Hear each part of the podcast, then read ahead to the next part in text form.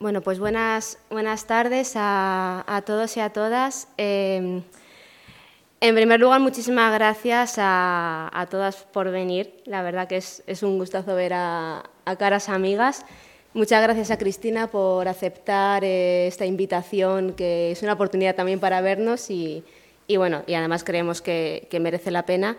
Y también, sobre todo, muchísimas gracias a Traficantes de Sueños por cedernos el espacio y por darnos la posibilidad de, de crear este punto de encuentro y, de diálogo que esperemos que, sea. Esta presentación del, libro de Cristina que, tenéis aquí con este título súper sugerente de Rojas las manos, Mujeres trabajadoras en la narrativa española contemporánea, ha sido organizada por el Grupo Colontá y por la Universidad Feminista. Vamos en primer lugar a hacer una breve presentación de, de nosotras eh, como organizadoras y, dialogantes con, con Cris y, luego pues le vamos a hacer una serie de preguntas, le vamos a acribillar para que nos cuente todo y os dé las ganas de, saber, de saber más. Bueno, yo, em, yo voy a hablar por parte del, grupo Colontai, que eh, bueno, creo que muchos nos conocéis ya, pero es un, es un espacio de estudio y de debate sobre la historia de las mujeres las, relaciones de género y el feminismo. Se creó en el año 2007. 17, perdón, madre mía, ya, ya, estoy poniendo ya una genealogía superior, ¿no? Y bueno, eh, nació eh, por parte de una serie de compañeras con un núcleo en la Universidad Complutense de Madrid, con la constatación de que los estudios sobre la historia de las mujeres no eran suficientemente abordados en las facultades y en el mundo académico, especialmente desde la historiografía.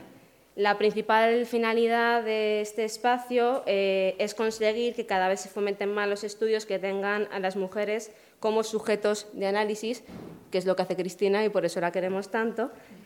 Y desde entonces pues, organizamos ciclos de talleres que tienen como sede la, Universidad Complutense, eh, eh, organizamos también presentaciones de libros como esta, hemos empezado también con un club de lectura y actividades que intentamos que sean cada vez lo más dinámicas posible para atraer el interés y facilitar el conocimiento por esta serie de temáticas que deberían ser abordadas desde instancias superiores, pero no siempre lo son, y consideramos que tenemos también un papel en, en ello. Y bueno, simplemente destacar que todas nuestras actividades son completamente gratuitas y estamos siempre abiertas a cualquier tipo de sugerencia, colaboración, etcétera, y nos podéis seguir por nuestras redes sociales para entrar en diálogo siempre que, queráis.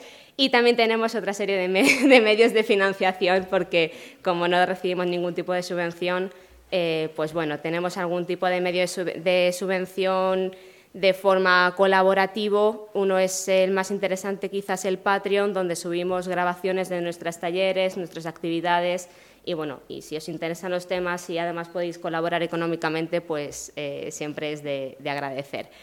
Y bueno, ya que he tocado el tema del dinero, vamos a pasar directamente a, a Carol para que presente a la Unifeminista.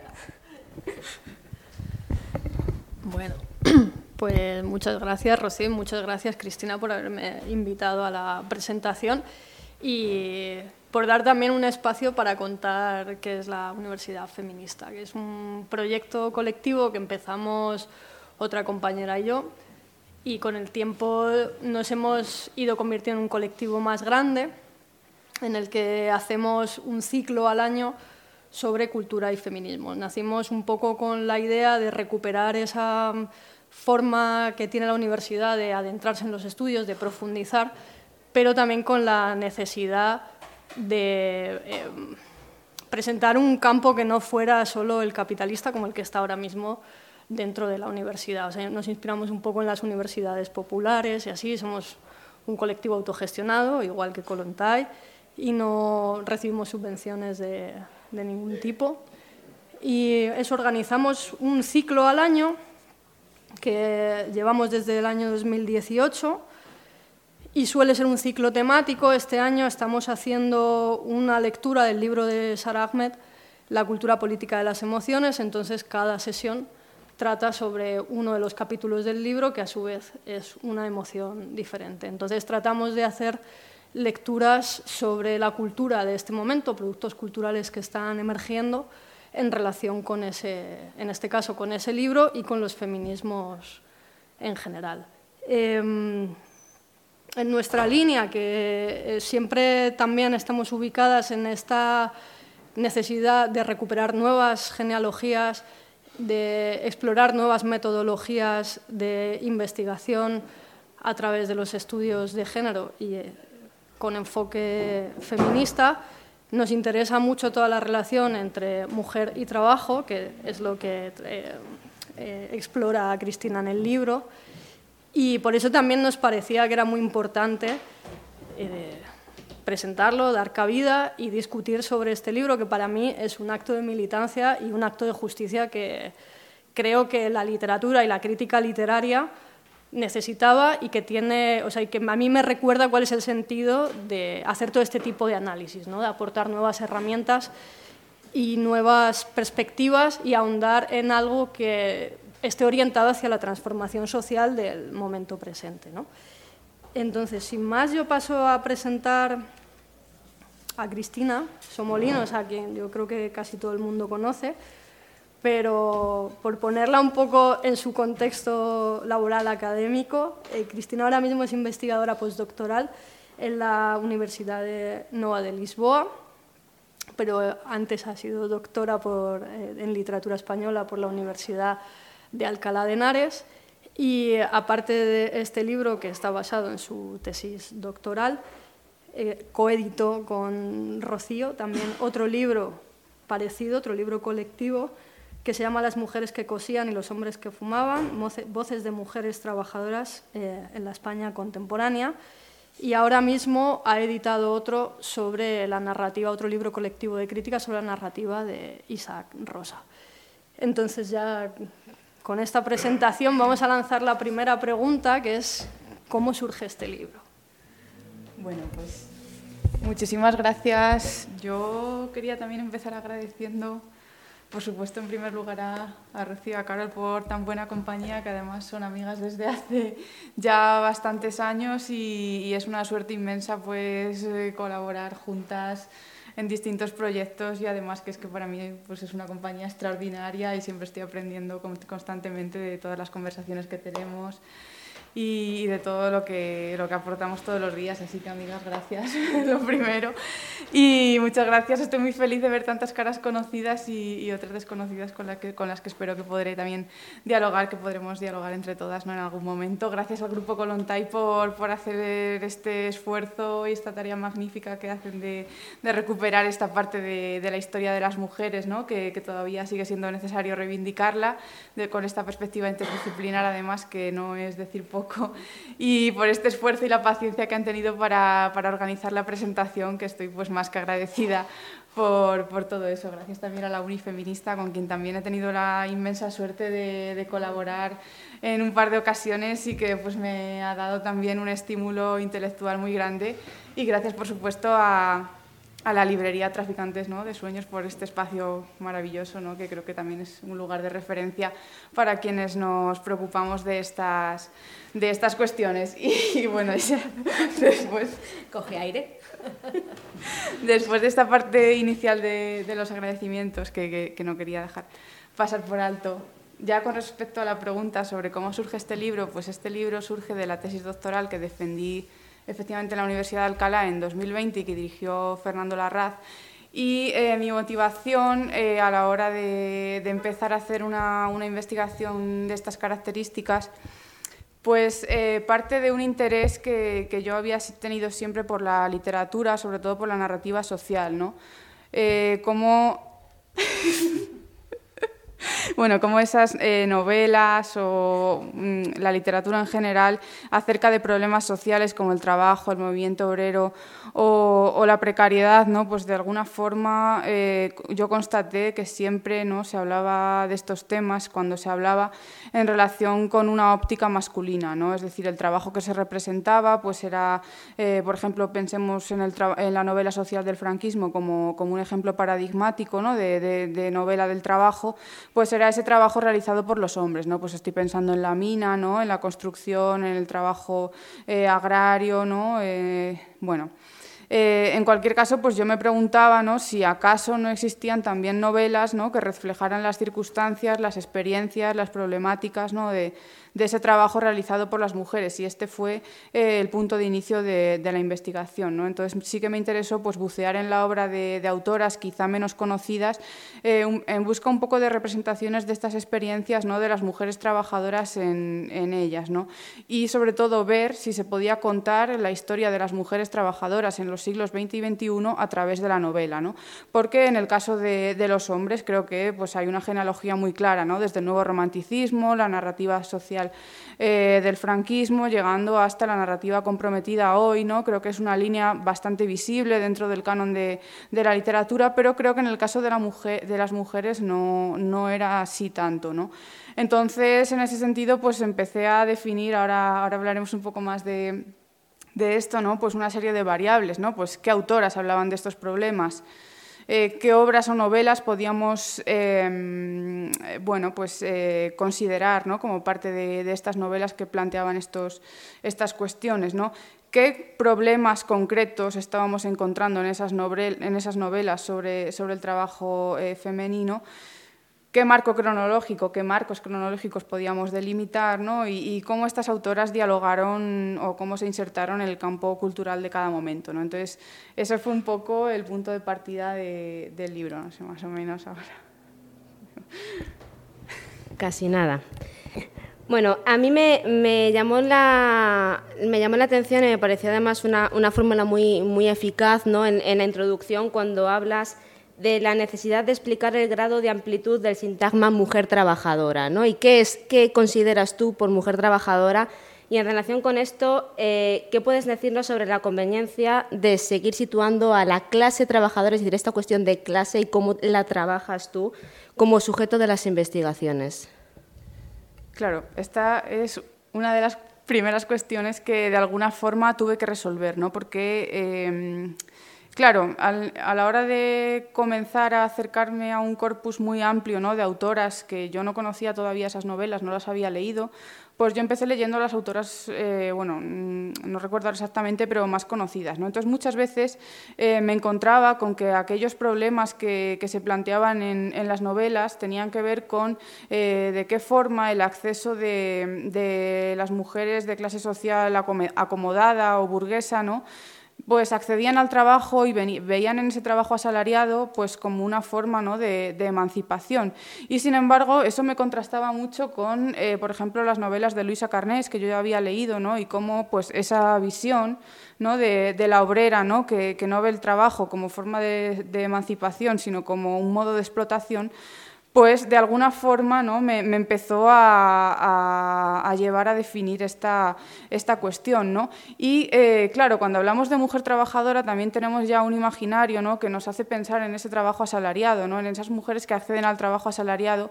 Y, creo que también es algo, es algo que, que, de alguna forma es capcioso ¿no? a, la hora de, a la hora de pensar en la experiencia histórica de las mujeres trabajadoras a lo largo de, los siglos XX y XXI, que es lo que yo he estudiado, y, bueno, y en general. Eh, porque en, estas experiencias o en esta cotidianidad ¿no? de, las trabajadoras eh, a lo que asistimos es a que el trabajo asalariado y el trabajo doméstico realmente eh, no son parcelas que se puedan separar, sino que una influye en la otra, otra influye, influye en la una, y de hecho el trabajo asalariado, tal y como lo entendemos hoy, no fue tampoco una de las realidades más, más difundidas ¿no? en las modalidades del trabajo de las mujeres, ¿no? por ejemplo, pues el trabajo a domicilio ¿no? o, el servicio doméstico ¿no? que tiene eh, su propia... ¿no? Em, idiosincrasia. ¿no? Entonces, eh, en ese sentido, creo que, que, hacer esta distinción es fundamental y creo que nos sitúa en otra tradición de pensamiento diferente, ¿no? que no, creo que la cuestión de clase nos está poniendo en diálogo con, con otras cuestiones con las que quizá pues, no, dialogan tanto o no siempre han dialogado ¿no? los estudios literarios.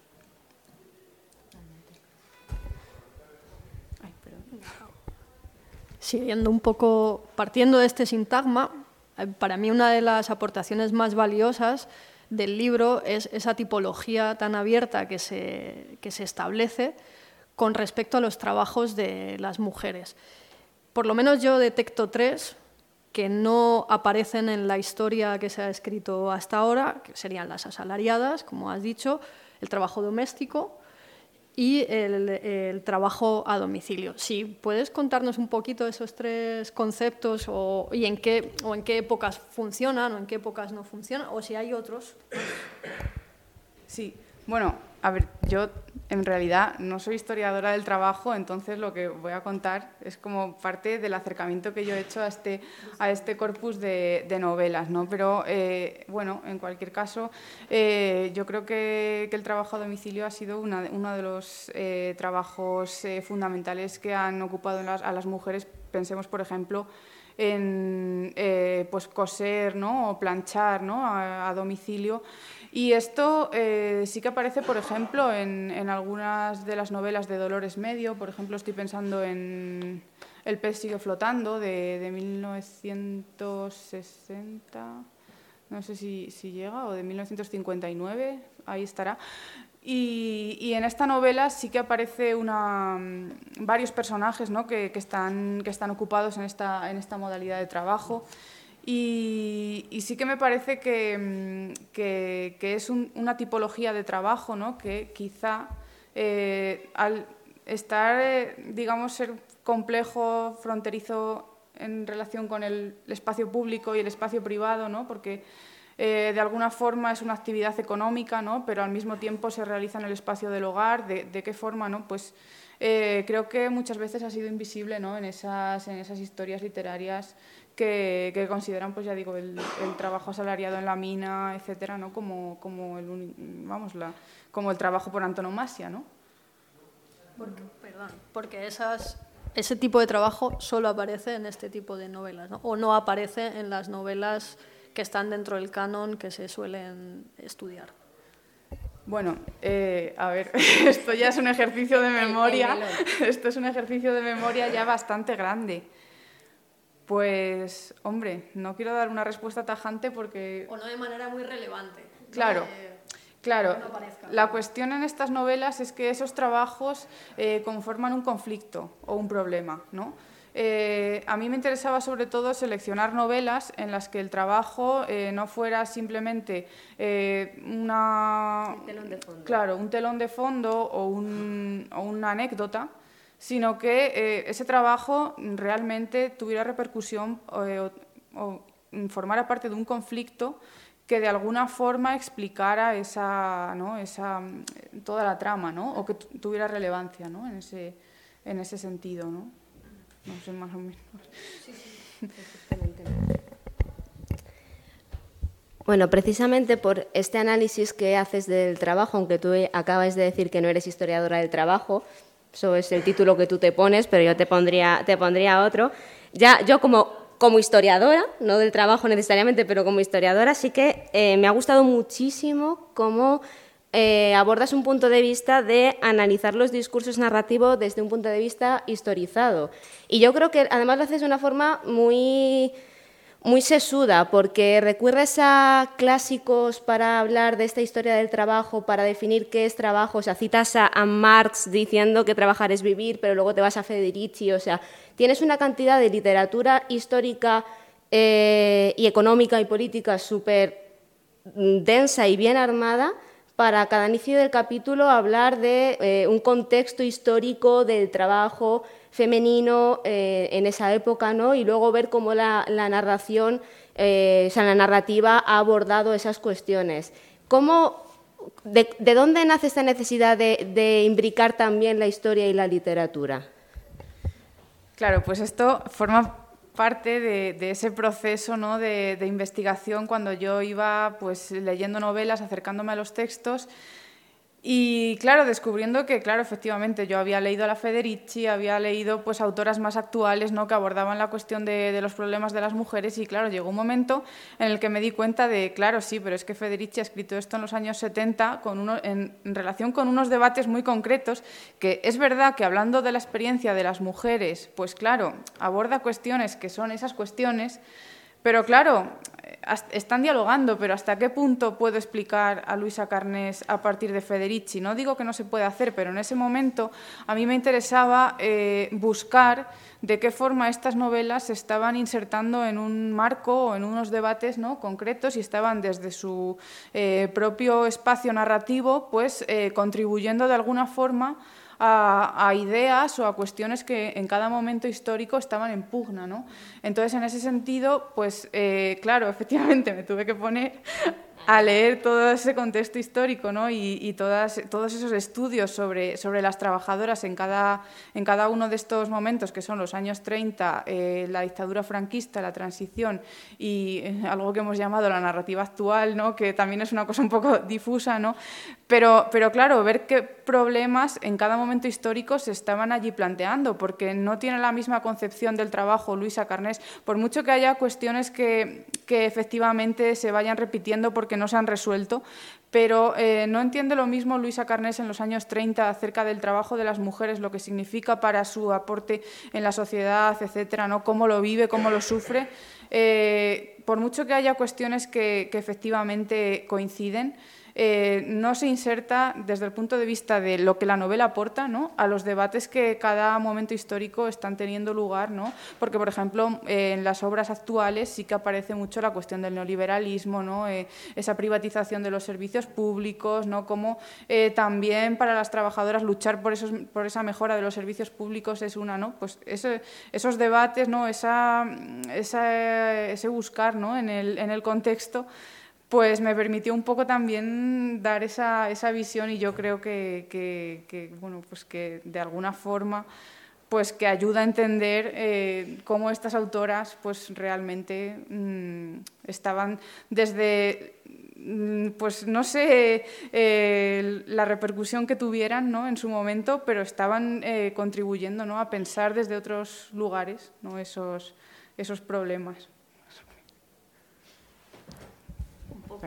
Esto de aquí. Recogiendo un poco recogiendo también estas ideas que van saliendo sobre la historia, el trabajo, las relaciones que hay entre historiadores historiadoras. ¿Cómo planteas tú en la novela la relación entre el feminismo o los estudios de género y el obrerismo ¿no? y los estudios de clase, algo así? ¿Cómo, cómo es esa relación entre ellas? Claro. Claro, es que realmente, mm,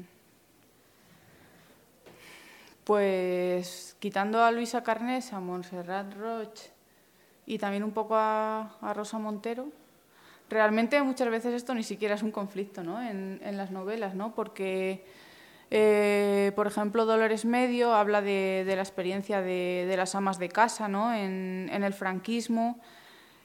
Pero, claro, es que, bueno, realmente hay esos desencuentros, están muy claros, por ejemplo, en la, en la novela de, de Montserrat Roche, eh, en la hora violeta, pero, pero no siempre ¿no? es eh, realmente una cuestión que, que ocupe eh, un espacio, digamos, relevante dentro de, dentro de las tramas. ¿no? Por ejemplo, estoy pensando en, Luisa Carnés, en Tea Rooms, que de pronto cuando, cuando hay un conflicto ¿no? y, y porque hay una huelga, ¿no? entran los, los sindicalistas a, ¿no? y ellos se dirigen a los, em, a los camareros del salón, ¿no? pero a los varones. ¿no? A ellas ni siquiera las reconocen como como interlocutoras, ¿no? Entonces, bueno, pues de alguna forma, pues esta cuestión aparece reflejada, ¿no? en, algún momento, pero como parte de ese desencuentro, porque realmente no hay un, o no siempre se, ¿no? Se, tampoco yo soy experta en, esa parte, pero me parece que en las novelas encuentro esa cuestión, porque por ejemplo en La, la Hora Violeta,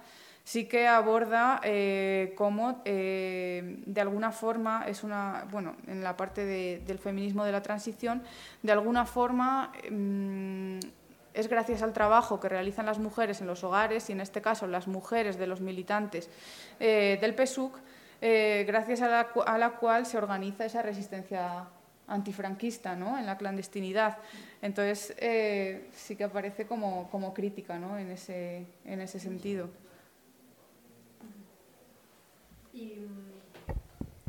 Ya lo has apuntado antes un poco, pero también otro eje que atraviesa bastante el libro es la forma en que se establecen estas novelas y que ayuda también eh, a entender un poco la historia, así con, mayúsculas, es cómo se establece esa relación entre lo privado y lo público.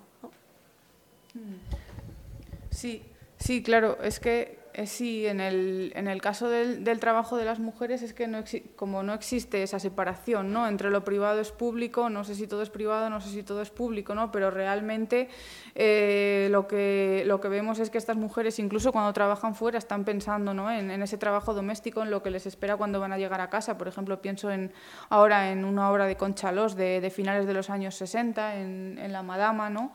Y, ahí ella, pues, eh, la protagonista, digamos, que está pues eh, trabajando también, eh, se, también se establecen diálogos interesantes entre estas novelas, porque la protagonista de La Madama, también como Matilde de Luisa Carnés en Tea Rooms, también eh, trabaja en, una pastelería, ¿no? Entonces ella está limpiando el mármol, ¿no? Y se acuerda, ¿no? De todo lo que tiene que hacer al llegar a casa, que tiene que planchar, que tiene que preparar la comida para los niños, ¿no? Y de alguna forma muestra como esta subjetividad em, no tiene esta separación tan clara, ¿no? Entre, entre lo privado y, y lo público. Y de alguna forma eso em, leer estas novelas también eh, me ayudó a plantear esa perspectiva metodológica que decíamos antes, ¿no? de, cómo, pues, eh, al hablar del trabajo de las mujeres, pues no podíamos simplemente eh, circunscribirnos a, ese trabajo asalariado realizado fuera del hogar, ¿no? bueno, reconocido y remunerado. Eso es. Mira, en relación con esto yo me cuelo, estaba también pensando en Viviana de Dolores Medio cuando la detienen por participar en esta concentración de apoyo en la Puerta del Sol, ella está en comisaría y está pensando en que tiene que ir a, hacer la cena o algo así, ¿no? O sea, también quiero decir, es algo que está bastante presente en, en, todas estas cuestiones. Y ya que has citado a, ya que has citado a la madama de Consalos, es de ahí que sale el título de Rojas las manos. No sé si puedes explicarlo, esto se me acaba de ocurrir, pero vamos, no sé si puedes explicarlo por qué este Rojas las manos, que no es rojo de, de obrero, sino es rojo de, tanto fregar, ¿no? Eso es, eso es, efectivamente.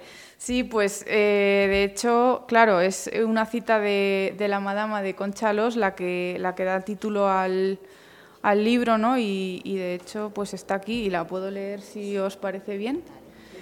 Pues la novela, la novela eh, trata eh, sobre, bueno, aunque lleva el título de la madama, el personaje Alcapoda en la madama, de hecho, no es el personaje protagonista, sino que la protagonista es Cecilia, que es una mujer de, una familia represaliada, ¿no? Entonces su marido está en la cárcel y ella tiene, que, tiene que trabajar para sacar adelante a, a sus hijos, ¿no? Entonces la novela cuenta cómo em, ella pues, es relegada a peores y peores trabajos, ¿no? con peores condiciones, más precarios, ¿no? y, bueno, cuenta un poco esta trayectoria laboral.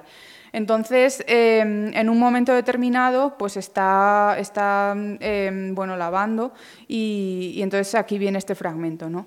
Dice, rojas las manos, ya no le dolían, lavar, de pie en un lavadero, a la intemperie, con el agua fría pero la temperatura del agua solo se sentía al principio. Restregando la ropa sucia, los dedos iban reaccionando y el cosquilleo llegaba a ser agradable. Lavar, fregar suelos, diez o doce horas. Lo peor era volver a casa. El hogar, que ya no es un, refugio, en desorden, frío. Allí la guardaba más trabajo, un trabajo que nunca se acaba, los niños. ¿no? Entonces, claro, la cita recoge justamente ¿no? esto que estamos comentando, así que súper bien traído. El, poder de la literatura, ¿no?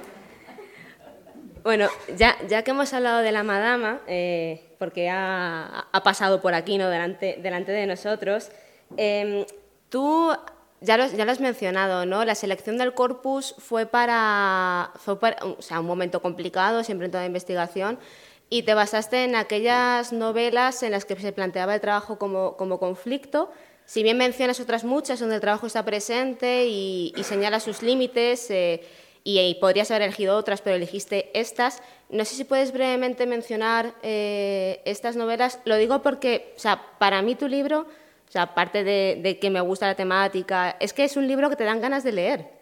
O sea, es un libro en el que te haces una, una, playlist de lectura, que es lo que os decía antes, de dice, bueno, pues es que ahora me voy a leer este y este y este y el otro, y, y a Luisa Carnes me la voy a releer para verla desde otro punto de vista, ¿no? Entonces, como es un libro que invita a leer, y ya que estamos en una librería, pues todas estas cosas, pues es necesario y hay que decirlo, no sé si puedes decir cuáles son estos títulos y, y brevemente indicar cuál es ese conflicto de trabajo que está detrás. Venga, vamos. Está el ejercicio de memoria. Vamos con ello. Te puedes ir al índice, ¿eh? Sí, sí, sí, vamos al índice por si acaso. No me vaya a olvidar. Bueno, eh, sí, pues la, eh, digamos que el análisis empieza en, Luisa Carnés y de Luisa Carnés trabajo dos novelas que son Natacha de 1930 y Tea Rooms, Mujeres Obreras, novela reportaje de 1934. Y, bueno, hay varios conflictos en, estas, novelas ¿no? que, tienen que ver con la situación social de, las mujeres trabajadoras en los años 30 y bueno, pues con las discriminaciones específicas que sufren en los ámbitos de trabajo, ¿no? con, las propias características de, ese trabajo, las condiciones laborales. Eh, tienen que ver también con, la emergencia de esos eh, nuevos modelos de mujer en los años en, el primer tercio de siglo, ¿no? con, con, ese modelo de mujer moderna ¿no? y, con, y con otros modelos que, que Luisa Carnés plantea ¿no? en, en la novela ¿no? y que vienen de otras tradiciones, que como quizá luego hablaremos un poco ¿no? de, esto, pues no, no me extiendo. Eh, después eh, paso de ahí a, analizar eh, dos tres novelas de, la época de, del franquismo y son eh, Funcionario Público de 1956 y Viviana de Dolores Medio de 1963 y La Madama de Conchalos de 1969. Bueno, en estas novelas, eh, Funcionario Público, aunque es una novela que efectivamente el título hace referencia a un trabajador masculino, cuando realmente nos leemos la novela, lo que nos está contando es eh, qué es lo que está haciendo la mujer de este trabajador masculino cuando él va a trabajar. ¿no? Entonces tenemos unas descripciones del trabajo doméstico, ¿no? de, del papel de las amas de casa como, como sostenedoras de, los hogares ¿no? y, de, y, de, cómo ellas ¿no? Creas, crean las condiciones para que ese trabajo ¿no? de, de, los hombres fuera del hogar eh, pueda, pueda realizarse. También en Viviana ¿no? tenemos, tenemos esta esta, este protagonismo de, de, una ama de casa, ¿no? y, en este, y en este caso también esa cuestión de la socialización política de, de las amas de casa, ¿no? en los mercados, ¿no? en los barrios eh, trabajadores, ¿no? y, de qué forma ¿no? esa, esa conciencia política, además que Dolores Medio lo hace muy bien, ¿no? porque eh, de alguna forma ella consigue ¿no? burlar la censura mediante unas, eh, bueno, unos procedimientos que podemos también comentarlo si, si queréis. la Madama de Conchalo que ya le he explicado brevemente ¿no? de, qué trataba, y después eh, para la transición he trabajado con eh, Crónica del Desamor de, Rosa Montero, que si no recuerdo mal es del 79, La Hora Violeta de, de Montserrat Roig, que es del 82 y se publicó, por supuesto, primero en catalán, pero eh, casi inmediatamente se tradujo al, castellano y por tanto circuló dentro del campo literario ¿no? de, la narrativa en, en español. Y eh, luego eh, de Teresa Pamies, Camarera de Cinco Estrellas, que es una obra del año 84, que trata acerca de, bueno, de una... Eh, de una mujer ¿no? que, emigra a Londres ¿no? y, ahí en Londres pues eh, de alguna forma eh, se gana la vida como camarera de piso en un hotel de, cinco estrellas y, ahí pues eh, empieza a participar de toda esa resistencia ¿no? antifranquista al régimen en, en, el exterior. ¿no? Y un poco la novela pues cuenta un poco cuál fue ese papel ¿no? de, de las trabajadoras en el exterior y su contribución a esa, a esa resistencia. Y eh, luego para, para, aquello que llamamos la narrativa reciente o, actual, ¿no? pues eh, eh, quise seleccionar eh, Susana y los viejos de, Marta Sanz de, del año 2006 eh, El padre de Blancanieves de Belén Gopegui de 2007 y La trabajadora de Elvira Navarro de, de 2013 o 2014. Exacto, Rocío, gracias. La, la historiadora y la fecha. Tal cual, ¿no? Y bueno, más o menos, pues ese sería un poco el, el bueno, el corpus o el recorrido, ¿no? Que, que de, bueno, realmente esto es solo una propuesta de lectura, ¿no? que está abierto ¿no? a, interpretaciones, sugerencias. ¿no? Creo que hay muchas novelas que también eh, podrían entrar, pero a mí me servían estas novelas para explicar de alguna forma eh, pues esa historia de las mujeres trabajadoras a partir de diferentes conflictos, de diferentes problemas ¿no? en los siglos XX y XXI. Pero bueno, que ya digo que, que es una propuesta abierta ¿no? y que está siempre sujeto a interpretaciones y reinterpretaciones, ¿no? de, alguna forma. Dentro de ese corpus, eh, muchas de ellas, muchas de estas novelas parten de la experiencia de las propias autoras o de un testimonio. ¿no? Ahí existe un diálogo entre el testimonio como documento histórico y la parte ficcional que tiene la literatura.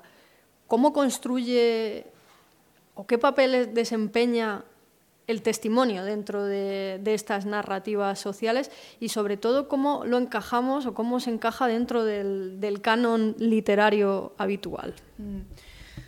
Pues esta es una pregunta muy interesante porque, claro, efectivamente, ¿qué pasa?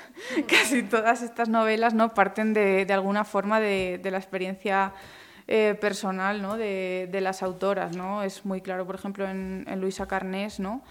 Y, y, de alguna forma también, eh, bueno, en Dolores Medio, quizá no tanto en las obras que yo he analizado, pero por ejemplo en Diario de una maestra, ¿no? Está, está muy claro, pero eh, bueno, con Chalos, por supuesto Rosa Montero, ¿no? Que parece que está contando su experiencia directamente, ¿no? Eh, y bueno, llegando hasta, hasta la actualidad, la, trabajadora de, de, Elvira Navarro ¿no? no deja de ser también trasunto ¿no? de, de la propia autora.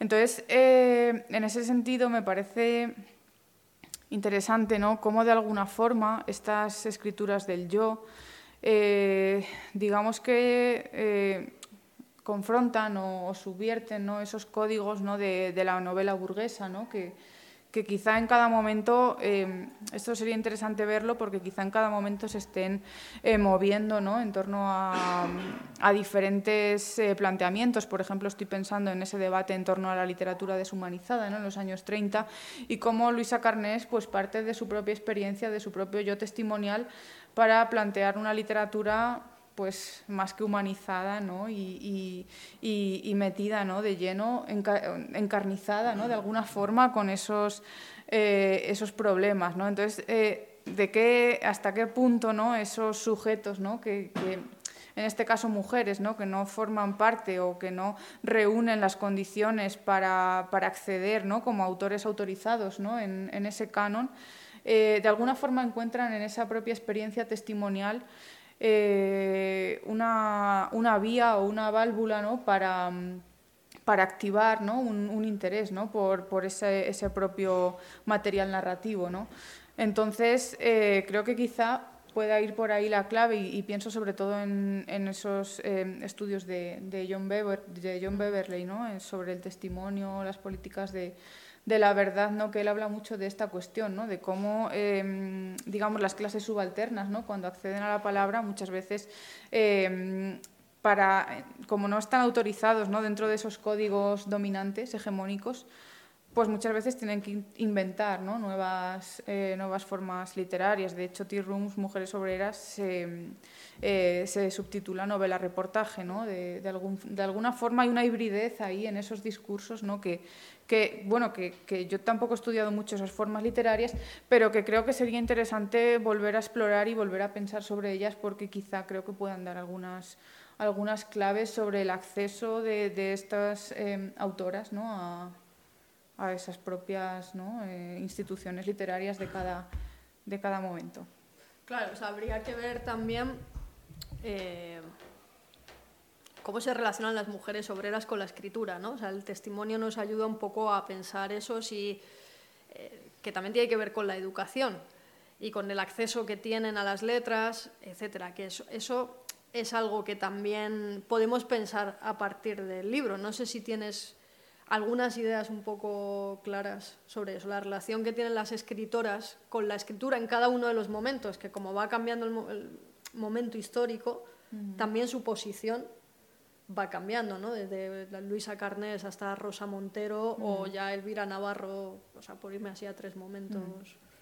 Sí, bueno, es, es, verdad que esa cuestión, pues no, a lo mejor no la analizo tanto, pero bueno, queda. Para pensarla. Sí, Como cosas exacto. Que se pueden pensar leyendo el libro. Exacto, queda ahí y yo creo que sí, es una de las cuestiones que queda pendiente todavía para seguir, ¿no? Porque realmente pues nos dice mucho, ¿no? Acerca de cómo se ha configurado también la recepción, ¿no? De estos textos, porque sí, por ejemplo, Luisa Carnet se recibía sabiendo o digamos que sus novelas eh, de alguna forma se promocionaban, por así decirlo, eh, haciendo hincapié en esta cuestión ¿no? de, que, ella era, trabajadora. ¿no? Pues eso sería muy interesante verlo, ¿no? de qué manera eh, se han recibido estas novelas, qué reseñas se han hecho, quién las ha recibido, quién las ha leído. ¿no? Pues eso son cuestiones que, bueno, por motivos de tiempo, ¿no? que no es posible abarcar todo, pero que creo que sería interesante seguir planteando algunas líneas abiertas por ahí porque bueno porque creo que da para entender otras cuestiones que quedan bueno pues que es parte no de, de eso ¿no? sí ahí en el caso de Luisa Carnes además que en los años 30 la literatura obrera ya era una marca en sí entonces era importante esa condición de clase ¿no? que estaba ahí eh, atravesando con respecto al contenido eh, en el libro aparecen varios ejes sobre los que vas pivotando todo el tiempo y que son fundamentales. Yo lanzo tres, pero hay otro, otros cuantos más. ¿no? Uno sería el cuerpo, otro las violencias y especialmente las violencias corporales, ¿no? las violencias físicas, y otro también es la relación que establecen estas mujeres o las protagonistas de estas novelas con las instituciones, con el Estado, etcétera, ¿no? que van también cambiando en distintos momentos de la historia. Si nos puedes contar un poquito sobre eso. Sí, esta, esta cuestión del cuerpo en relación con el trabajo es una cuestión que, que está en todas, absolutamente todas, de, de las novelas que, que aparecen en, eh, en el libro y, y, no quiere decir que, que, sea una cuestión de las mujeres, porque si vamos, por ejemplo, a la narrativa social del franquismo, si vamos a novelas como La mina ¿no? O La zanja, ¿no? pues el cuerpo también tiene un papel eh, muy importante ahí. ¿no? Estoy pensando en esos cuerpos de los obreros y, y a veces leyendo, leyendo estas novelas, y también contrastándolo, por ejemplo, con un artículo que, que tiene un trabajo que tiene Eric Hobsbawm ¿no? en, en, este, en este libro, El mundo del trabajo, ensayos sobre la evolución de, de la clase obrera o, o, algo así, pues él planteaba como muchas veces en, las novelas, eh, o bueno, en las representaciones culturales ¿no? en torno a la clase obrera, cuando se representa eh, al, obrero, al obrero varón, muchas veces es una representación del cuerpo y de la fuerza física, ¿no? en esos trabajos muchas veces idealizada, ¿no? pues aparecen esos mineros con el torso desnudo, ¿no? Y, en el caso de, las representaciones de, del cuerpo trabajador en, las novelas que yo he estudiado, me parece que, esa idealización eh, no la veo tan clara ¿no? como, como, se puede ver en, otros casos. Eh, bueno, el fragmento que he leído, por ejemplo, de, bueno, que, el que da título al, libro, pero es que en todas las novelas aparecen esos dolores ¿no? de, esos trabajos, ¿no? de esos trabajos del hogar, de, o de esos trabajos que implican estar todo el día sentado, ¿no? y esas, o sea, todo el día de pie, perdón, ¿no? Y que a veces no ni siquiera hay una silla, ¿no? Pues estaba pensando. Espera, tengo que cortar aquí. Cuéntalo de la silla, porque yo ya le he dicho, tiene que escribir una, tiene que escribir un artículo o un libro sobre la silla, porque la silla es una figura que está en al menos tres novelas que yo haya visto y cuéntalo, por favor. Sí, pues eh, en relación con esta, con esta cuestión del cuerpo, pues eh, bueno, hay una ley que no sé si es de 1900, no me acuerdo, 1915, 1913 o así, que es la llamada ley de la silla, ¿no? Entonces lo que, lo que obligaba esa ley es que a todos los establecimientos de, de atención al público o de, bueno, pues para los trabajadores que no tuvieran que estar todo el día de pie, pues tenía que haber una silla, ¿no? Entonces en varias de estas novelas eh, de forma transversal ¿no? se hace referencia a esta silla, ¿no? y entonces, eh, por ejemplo, en Luisa Carnés, ¿no? pues habla de cómo efectivamente en el establecimiento hay una silla, pero que pues, eh, la encargada no deja ¿no? Que, que las empleadas se sienten ni un momento, ¿no? y llegando, no sé cuál es la que quizá... Go, Gopegui, que es de sí, 2007. Claro. O sea, es que Claro, llegando a Belén Copegui, ¿no? Eh, cuando la protagonista, no sé si, recordáis o si conocéis la novela, pues eh, trabaja en, una lavandería, pues hace referencia a que ni siquiera ¿no? hay, una silla, ¿no? pero, pero se hace referencia ¿no? a esta cuestión. Y esto es una, cosa muy emocionante, ¿no? que, que, leyendo pues, todas las novelas un poco en perspectiva, ¿no? ver cómo existen estos diálogos, ¿no? que, que quizá no son tales diálogos, pero que están remitiendo ¿no? a esos problemas, a esas cuestiones. Y, y bueno, pues es una cosa ¿no? que, curiosa ¿no? en ese sentido y con relación al cuerpo, ¿no? que, que, me parece que es eh, fundamental. Yo estoy pensando en la silla, pero al contrario, en que ahora la necesidad, o sea, pensando en la trabajadora, en la trabajadora, por ejemplo, ¿no? la necesidad que tenemos de levantarnos de la silla, por los dolores de espalda, de estar tantas horas sentadas, ¿no? O sea, ese cambio de, de paradigma que yo no recuerdo si aparece algo así parecido en la trabajadora pero ahora mismo me viene a la cabeza, ¿no? También, o sea, que ahí está el artículo. y aparece también en El pez sigue flotando de Dolores Medio, donde hay una trabajadora que es mecanógrafa y se hace referencia también al dolor de espalda, a esas eh, malas posturas, ¿no? De, de, estar todo el día sentada.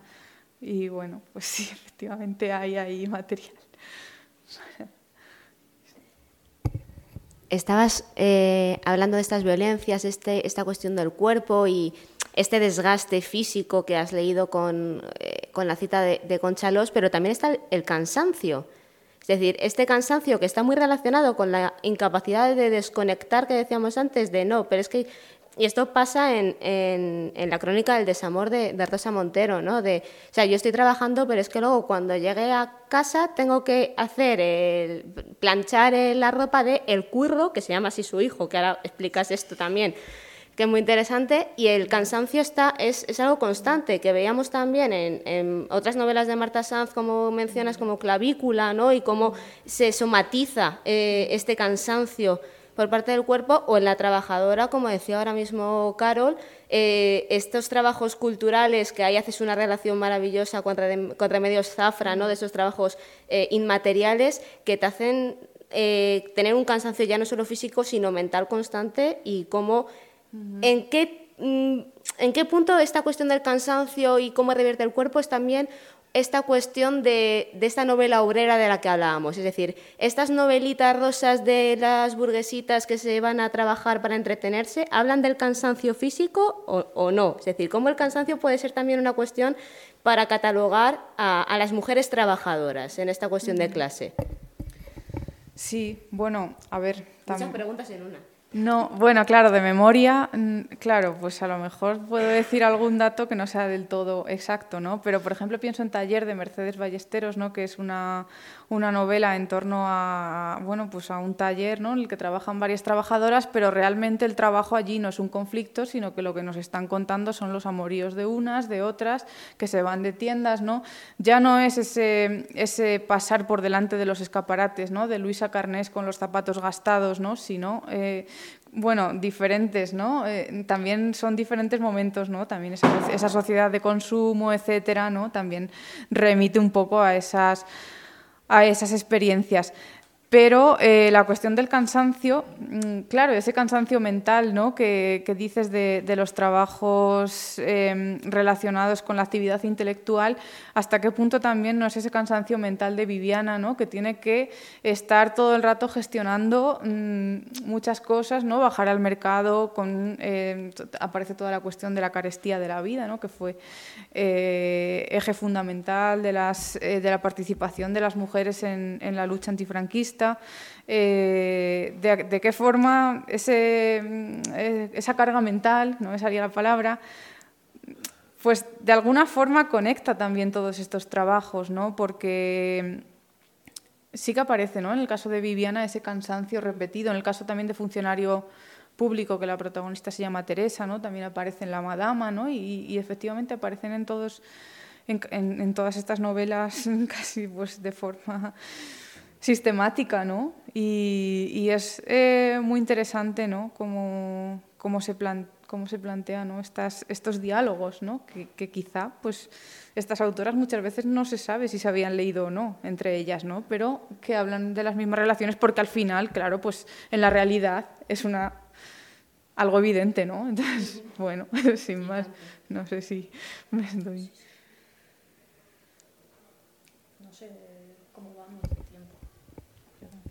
Las 8. Pues es una pregunta más... O si queréis, ¿Tienes a- algo ahí o...? abrimos igual el turno y si no, pues porque sería entrar a los capítulos ya directamente.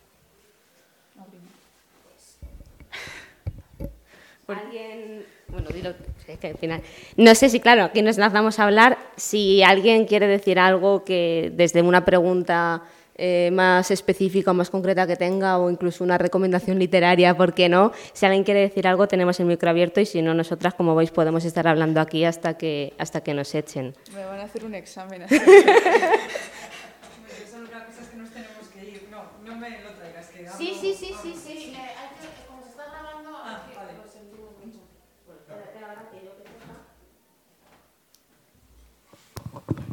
Vale. No, solo cuando has hablado del título del libro eh, y por qué están rojas las manos, me he acordado de La forja de un rebelde de Barea, que en la primera parte a mí me impresionó y es algo que no se me ha olvidado, cómo habla de las manos de su madre, que es la bandera. Y efectivamente es lo mismo. Entonces, también podía ser interesante rescatar esos trabajos femeninos que aparecen en otro tipo de textos y cómo se representan ahí, ¿no? Entonces, bueno, solo era eso y nosotras nos tenemos que ir, que lo siento mucho. Muchísimas gracias. Enhorabuena por el libro. Muchísimas gracias. Pues sí, efectivamente, completamente de acuerdo con, con eso. Es un trabajo que tenemos por delante. Encantado de verte. Muchas gracias. Si quieres contestar, aunque se vaya.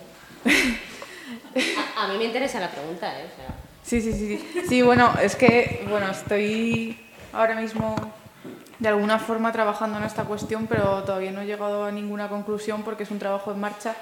Pero sí que estoy trabajando con algunas novelas, em, digamos, canónicas de, de la narrativa eh, social del franquismo y viendo un poco a ver, eh, pues, de forma comparativa, cómo se representan los trabajos de los hombres y de las mujeres, cuánto espacio y tiempo se le dedica a cada uno, ¿no? Y, y bueno, pues espero tener más datos sobre esto en el próximo día, pero todavía no. El próximo día, bueno. ¿Alguien más quiere.? Madre mía, esto, esto de verbera. ¿Alguien quiere decir algo más? Animaos, que si no.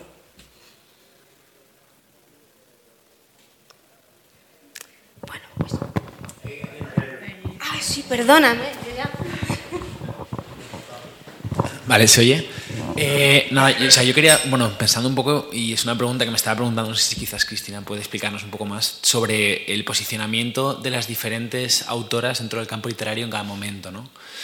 Eh, porque ahora os mencionaba, por ejemplo, pensando en Berengo Peggy, ¿no? que es una autora más o menos consagrada, que yo lo estudié en la universidad, por ejemplo, quizás más canónica, y ver cómo ves tú en comparación, ¿no? Pues, eh, si ves que hay una, una evolución, porque al mismo tiempo novelas más contemporáneas sí que ves cosas que se siguen repitiendo, incluso pues, como lo comentamos una vez que la semana pasada en Alcalá, que como lo de la silla que vuelve y parece que ha empeorado, ¿no? Pues ¿Cómo ves ese, una evolución positiva, negativa? Eh, a ver, sí, muchas gracias Emilio por la pregunta. La verdad que es una, es, es que es una preguntaza porque realmente implica muchas cuestiones, ¿no? Porque claro, esa posición...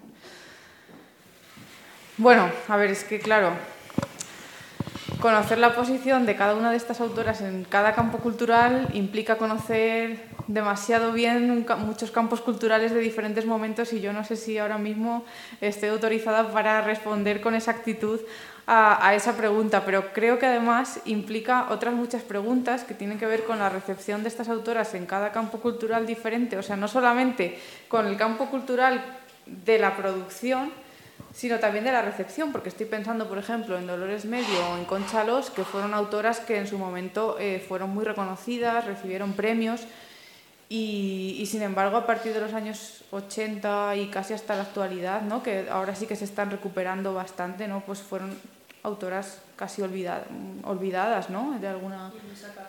De- Y Luisa Carnés misma, claro, por supuesto, sí, sí, que ahora lo damos por hecho y la conocemos mucho, pero ¿cuántos años hemos estado sin, ¿no? Sin acceder a ella? Y, claro, pues eh, de hecho, hay que decir también que muchas de estas novelas no se han reeditado sin, sin la censura, ¿no? También creo que es un dato relevante a la hora de, de considerar esas, esas cuestiones. Eh, por eso, pues bueno, eh, creo que, que, hay situaciones, situaciones diversas ¿no? con, respecto a la, a la evolución ¿no? de, de, esas posiciones. Y, y, con respecto a las problemáticas, pues eh, claro, pues hay problemáticas que a mí me parece también, como lo que comentábamos del cansancio, del cuerpo, eh, pero también pues esas discriminaciones específicas ¿no? en los ámbitos de trabajo, ¿no? ese acoso por parte de los compañeros o ese, eh, por ejemplo, despidos por, por embarazo, ¿no? etcétera, ¿no? Como eso se sigue repitiendo en, todas las novelas de, de todas las épocas, ¿no? No sé, más o menos, no te respondo mucho, pero te dan algunas claves sí, más o menos.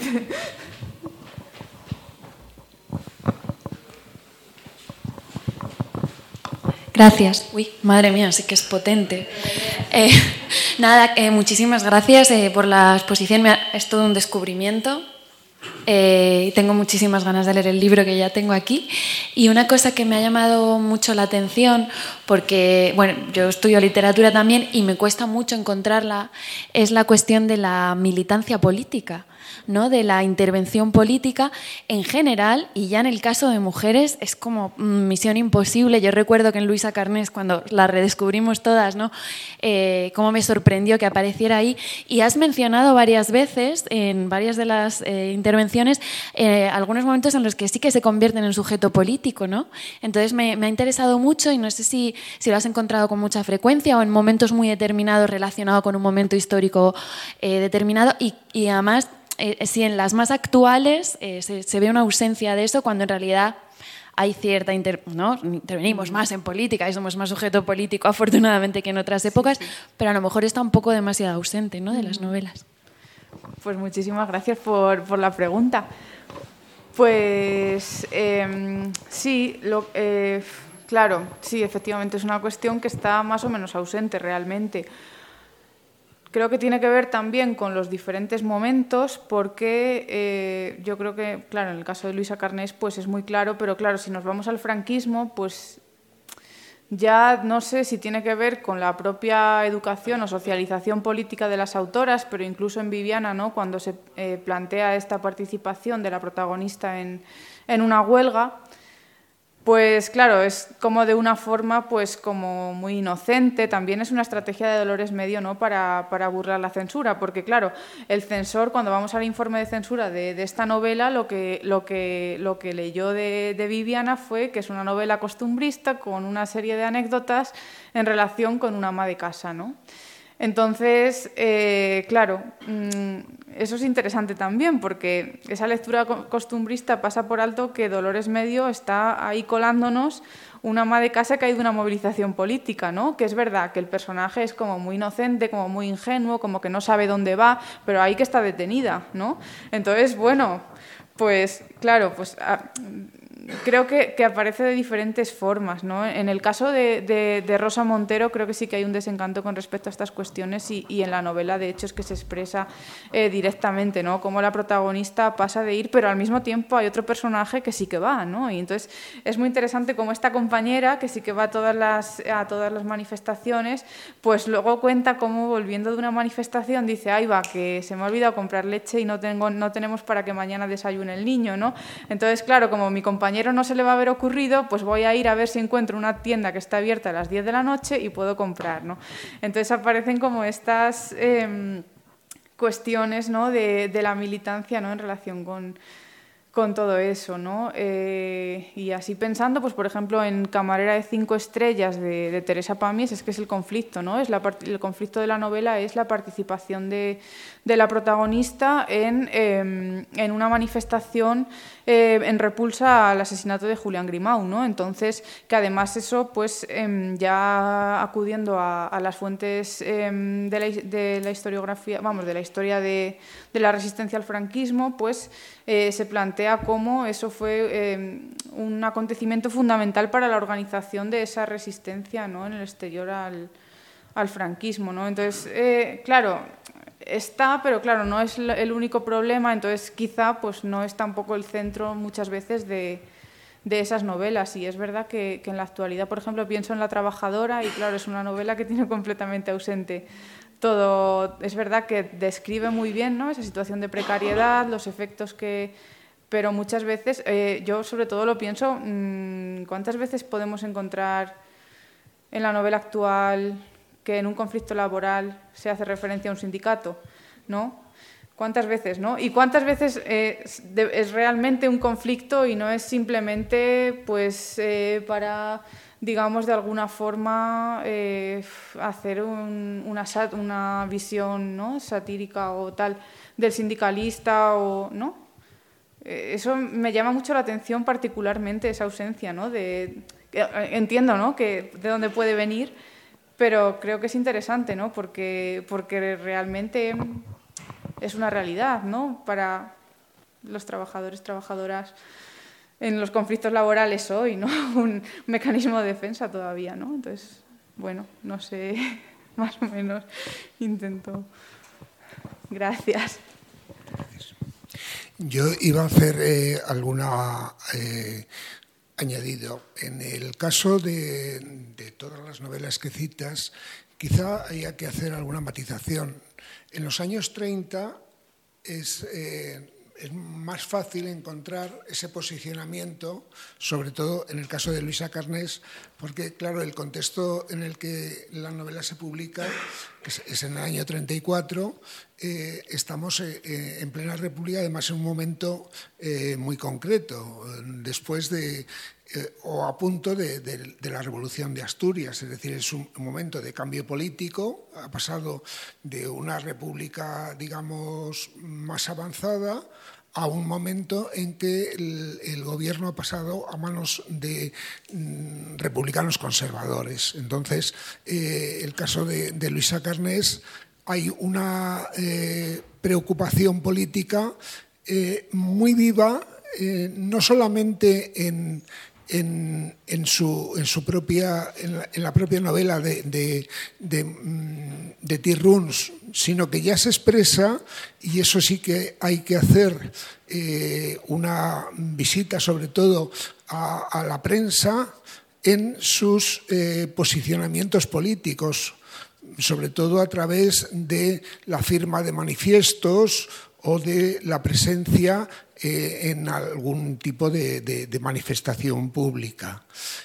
En, los otros casos que, tú citas de, otras autoras, es una evidencia que el movimiento asociativo femenino es muy tardío.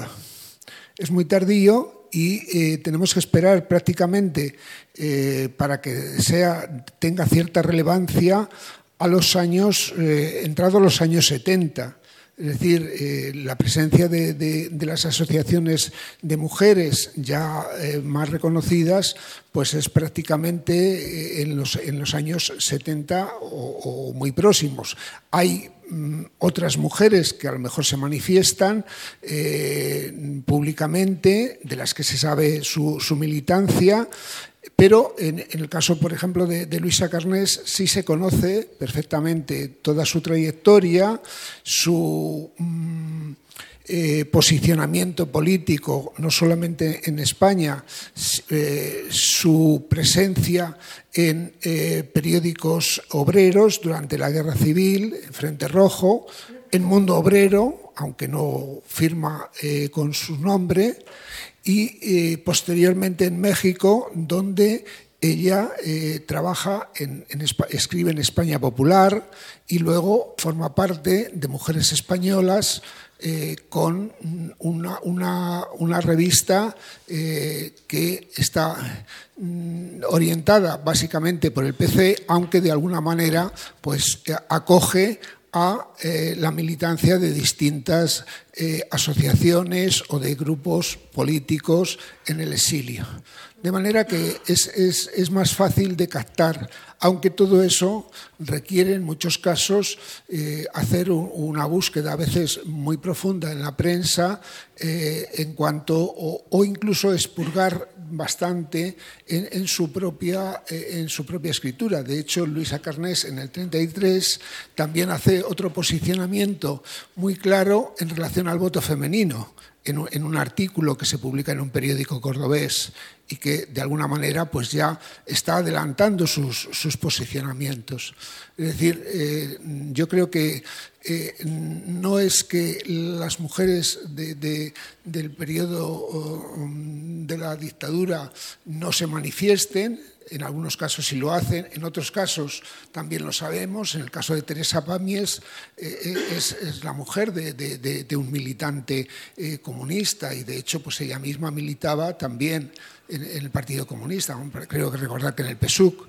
en otros casos, pues ahí también se conoce su evolución, con el caso de, Lidia Falcón, aunque no esté aquí reflejada. Pero el problema mayor como comentaba antes, es que eh, las asociaciones de mujeres son muy tardías.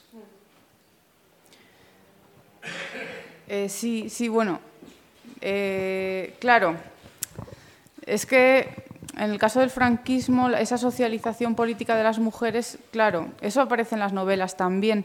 Y estaba justo acordándome ahora de, en el caso de Viviana, ¿no? Cómo aparece un personaje femenino militante, ¿no? que no es la propia Viviana, sino que es una mujer a quien, a quien Viviana conoce en el mercado, ¿no? que se llama Eladia.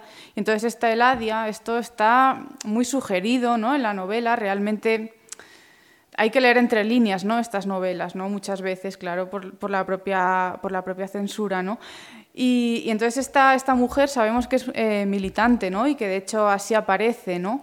Y, de hecho, claro, también está, de alguna forma, también cuando se describe ese episodio de la manifestación, pues eh, como ya hay cierta, cierta movilización o cierto asociacionismo que parte de, esos finales de los años 60, eh, ¿no? Ese, ese momento del tardofranquismo, ¿no? con la organización de, las asociaciones de amas de casa en los barrios obreros ¿no? y, toda esta cuestión. Y eso, pues, eh, se me había olvidado decirlo antes, así que lo, añado ahora al hilo de, lo, que, de lo que comentabas, Antonio, y, también, también aparece. ¿no? Y, creo que también, eh, ahora que también eh, recuerdo, eh, algunas de estas autoras también participaron ya después en, ese, movimiento feminista de la transición. ¿no? Por ejemplo, Montserrat Roch pues, escribía en, Vindicación ¿no? y, claro, de alguna forma pues esa... Pero bueno, es también otra cuestión que queda, que queda todavía, todavía pendiente ¿no? de, de, alguna forma ligar estas mujeres ¿no? a esa propia... Eh, bueno, a esa propia militancia ¿no? feminista. Así que, pues, gracias, Antonio.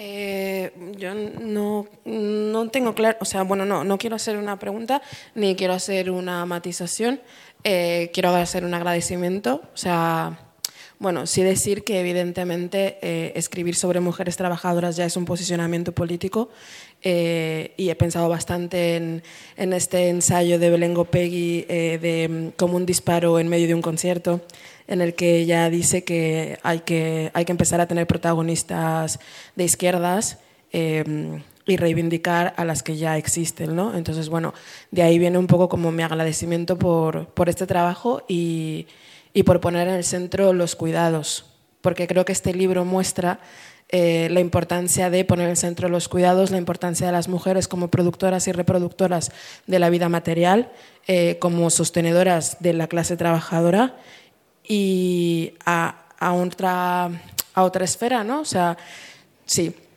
Eh, también pones en valor a las mujeres que escriben, a las mujeres escritoras, y eso también es de agradecer. Y yendo un poco más allá, evidentemente también pones en valor a las mujeres que investigamos.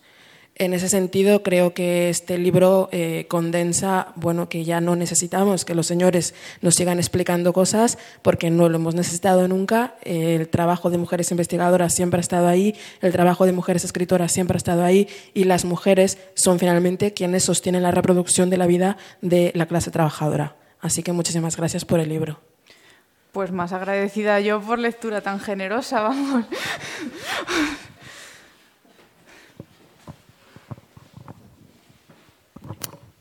Bueno, yo me, sumo también a los agradecimientos, darte la enhorabuena por el, por el libro, que tiene una pinta magnífica y que leeré con, con atención.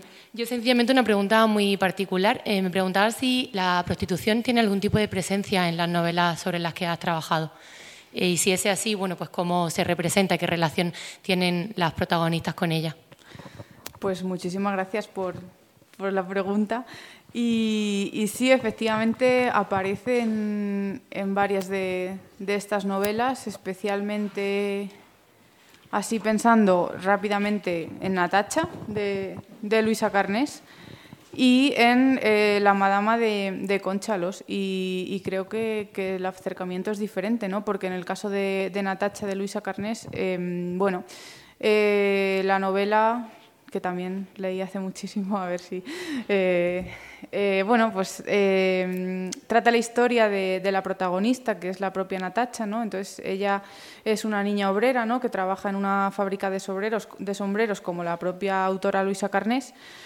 Y bueno, pues ante esa situación en la fábrica, esas condiciones, ¿no? Pues em, se ve obligada de alguna forma a, ese emparejamiento, no sé, eh, por utilizarlo de alguna forma con los términos de la época, ¿no? Es esa cuestión del el matrimonio ventajoso, ¿no? De, las obreras, ¿no? Entonces ella se va eh, con el... Esto es muy interesante porque mm, ella de alguna forma pues eh, accede ¿no? a esas insinuaciones del dueño de la fábrica, entonces se va de viaje con él y eh, están en, no sé si es en París, ¿no? Entonces él la lleva pues a unos sitios de lujo, ¿no? De la moda, ¿no? Y esto a mí me pareció muy interesante, ¿no? Porque plantea esa cuestión de la moda, ¿no? De la mujer moderna que accede a la moda, ¿no? Y, y cómo Natacha, ¿no? Ese personaje dice, pues si a mí esto no me interesa, ¿no? Entonces eh, el planteamiento de la novela, entonces, con respecto a, la prostitución, eh, lo que plantea es, em, digamos, esta protagonista que efectivamente, eh, digamos que se ve obligada a ello, pero a lo largo de la trama, ¿no? Pues de alguna forma busca su, su, identidad ¿no? en relación con otras compañeras, ¿no? Si, si no recuerdo mal, y eh, finalmente la novela acaba de, bueno, esto es un spoiler, pero bueno, ¿no? Como ella entra ¿no? a, una, a una tienda ¿no? en busca de, de, un trabajo, ¿no? Entonces es un poco el, la forma, el, el, proceso ¿no? de, de, la propia protagonista ¿no? de, de, formación con respecto a ello. Y en el caso de la madama, pues eh, es el tratamiento es diferente, ¿no? Porque eh, la protagonista, digamos que de alguna forma eh, lucha, ¿no? Con todas sus fuerzas, ¿no? Para conseguir un trabajo. Está esta cuestión de la moralidad, ¿no? En, ambos casos, ¿no? De cómo ella dice, no, no, yo tengo que buscar un trabajo honrado, ¿no? También está el, dueño de la pastelería, ¿no? Intentando presionarla en ese sentido, ¿no? Eh, tengo que buscar un trabajo honrado, pero claro, mi marido me pide desde la fábrica que le traiga papel, una pluma, no sé qué, y yo que no puedo ni conseguir, que estoy aquí robando los pasteles para que pueda comer el niño, pues eh, de alguna forma, ¿no? Esa, y además es que lo, no, bueno, ahora no lo voy a encontrar, pero, pero es que mm, es eh, un momento de la novela eh, pues muy emocionante, ¿no? Porque la propia protagonista habla de, bueno, si es que parezco una protagonista de novela rosa, que estoy pues condenada a, ceder a los caprichos de un burgués de, de abultada faltriquera, ¿no? Eh, entonces, eh, pues eh, el final de la novela, ¿no? Pues es, digamos que la novela también, desde el punto de vista formal, alterna los diarios del marido desde la cárcel con la narración de todo lo que está haciendo la mujer fuera, ¿no? Entonces, el final de la novela plantea cómo el marido, ¿no? Desde la cárcel dice, bueno, la he perdido para siempre. El otro día me trajo, pues no, ya no recuerdo, no sé qué de, pues algo, ¿no? Como productos de lujo. Sí, algo así. Y eh, le pregunté que qué tal y apenas me dio detalles, ¿no? Entonces, eh, forma parte ¿no? de, esta... Así que, bueno, muchas gracias, no sé, más o menos. Realmente no es el tema que más he trabajado, pero creo que todavía se puede repensar la historia literaria haciendo más hincapié en esa cuestión porque realmente está en muchas novelas, en muchas otras novelas. Así que agradezco muchísimo la pregunta. Bueno, pues yo, yo creo que vamos a, cortar. Eh, si tenéis alguna cuestión más que queréis comunicarle a Cristina, estará encantadísima de, escucharos. Y bueno, pues solamente vamos a reiterar los agradecimientos eh, a, todo, a todo el mundo que ha venido eh, por vuestra paciencia en escucharnos, vuestras intervenciones y vuestra puede que atenta lectura. Si alguien quiere que le firme el libro, aquí la autora presente, parece, que está haciendo publicidad, ¿no? Eh, estaré encantada y sobre todo, bueno, pues muchas gracias a Cristina y a Traficantes por, por dejarnos el espacio y nada, y, y nos seguiremos leyendo.